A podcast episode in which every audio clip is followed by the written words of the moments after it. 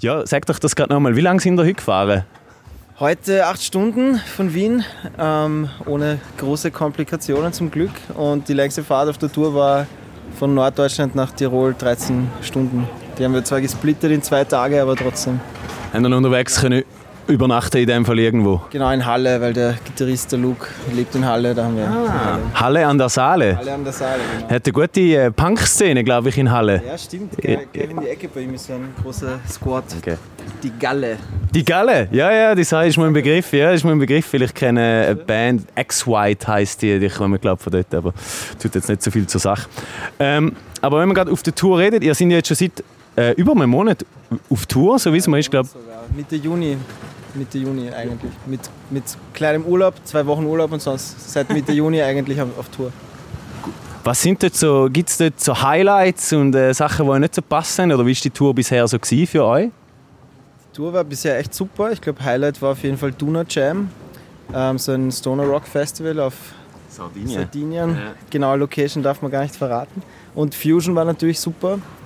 Ähm, da haben wir zweimal gespielt. Und auch ähm, Le Georges war auch toll in, in der französischen Schweiz. Sehr, sehr nettes Festival. Und es war, das waren so die Highlights und es gab aber eigentlich keine, keine Lowlights. Es war alles gepasst. Sehr gut, das ist ja eigentlich höchst erfreulich. Und du hast es jetzt gerade so gesagt, die haben schon zwei Wochen wie Ferien dazwischen gehabt. Ähm, und trotzdem jetzt schon wieder lange unterwegs, sind wir noch nicht äh, des Tourens müde quasi. Haben wir noch Lust? Es geht ja noch ein relatives Zeit weiter, habe ich gesehen. Ja, ja bis 5. September geht es noch. Ja, schon. Also die Kräfte schwinden langsam, aber irgendwie nach jedem Gig geht es dann doch wieder. Also die, die Konzerte heben einen dann wieder auf irgendwie. Also das liftet dann nochmal. Immer auf der Abend wieder fit quasi. dann habe ich ein bisschen probiert, über eure Sachen herauszufinden und über eure Vergangenheit und wie, ihr, gegründet worden sind und so. Und ich habe eigentlich nur herausgefunden, dass für euch das eine Album Human in a Pool äh, gibt. Und stimmt das? Ist das die einzige Erscheinung, die ihr bisher gemacht habt? Das ist die einzige Platte, ja. Also uns gibt es auch erst seit zwei Jahren. Ähm, und genau in, wie, wie, der erste Lockdown war in Wien, haben wir eigentlich angefangen so zu spielen oder mehr, mehr Konzerte zu geben. Und dann haben wir nicht mehr spielen können und haben einfach so ein bisschen Studio-Equipment zusammengekauft und in so einem kleinen Space so ein Home-Studio gebaut und, und, das Album eingespielt. Cool. Wie ist es denn überhaupt zur Bandgründung denn gekommen?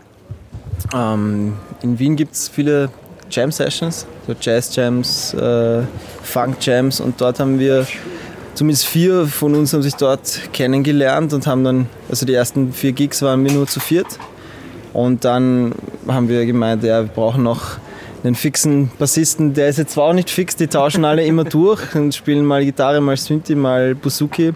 Aber genau, das war dann der Benny und dann haben wir noch äh, den Tobi, der in Deutschland zu der Zeit gewohnt hat. Der ist nach Wien gezogen, der Drummer.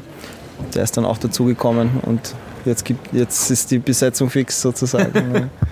Aber mit wechselnden Instrumenten dazwischen. Genau, ja. Immer wenn es langweilig wird, kann man etwas Neues spielen. euer Stil ist ja irgendwie anatolisch. Ich habe das irgendwo auf einer Homepage doch gefunden. Euer Stil ist dort beschrieben als anatolischer Funk, Kumbia, Krautrock und Afrobeat, so alles so ein bisschen gemischt. Ähm, wie sind ihr darauf gekommen, genau diese Stile so zu kombinieren? Wie, wie habt ihr euren Stil gefunden? Ich glaube, dadurch, dass jeder von einer anderen Richtung kommt oder jeder was anderes spielen möchte oder jeder irgendwie halt mitbringt, was er, was er kann und was er gerne spielt, ist das so entstanden. Also es kommen ja auch zwei eher aus dem Metal, dann der Tobi irgendwie aus dem Jazz. Mhm. Ähm, dann diese Funk-Sachen und äh, Afrobeat, Kumbia sind dann so die Schiene von Luke und Benny und dann ich komme mehr aus dem Keltischen eigentlich, also das ist so passiert. einfach mit der verschiedensten Hintergrund quasi. Genau, einfach durch das Jammen draufgekommen, okay, das, das klingt gut, okay, das ist ein kann man einordnen in Kumbia, das ist cool, das ist vielleicht Afrobeat, aber so wirklich Afrobeat ist es ja dann doch nicht. Ja. So ein, ein schöner Mix aus allem. Und dann, äh, wahrscheinlich wird die Frage jedes Mal gestellt, wenn ihr irgendwie ein Interview machen müsst. Euer äh, Bandname ist ja äh, Takeshis Cashew und äh, das hat ja vermutlich äh, mit Takeshis Castle zu tun, ja, genau. der Kultsendung aus den 90er.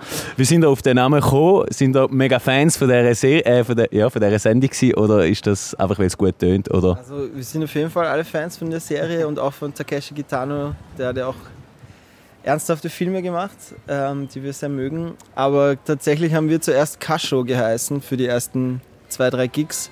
Das heißt auf Japanisch einfach nur vorübergehender Name und von Kasho, ich weiß nicht mehr wie genau, sind wir irgendwie auf Takeshis Cashew gekommen.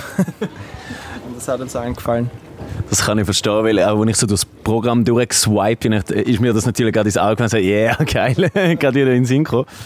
Ähm, ich komme schon zu meiner letzten Frage. Ähm, Ihr habt erst ein Album draussen. Ist ein neues Album bereits in Planung oder sind wir jetzt einfach mal, wir sind ja auch im April schon auf Tour gewesen und ich sehe so ein bisschen aus, als ob ihr einfach ganz viel live spielt. Ähm, trotzdem gibt es einen Plan für ein neues Album oder was sind so die nächsten zukunftsgerichteten Ideen und Pläne für euch?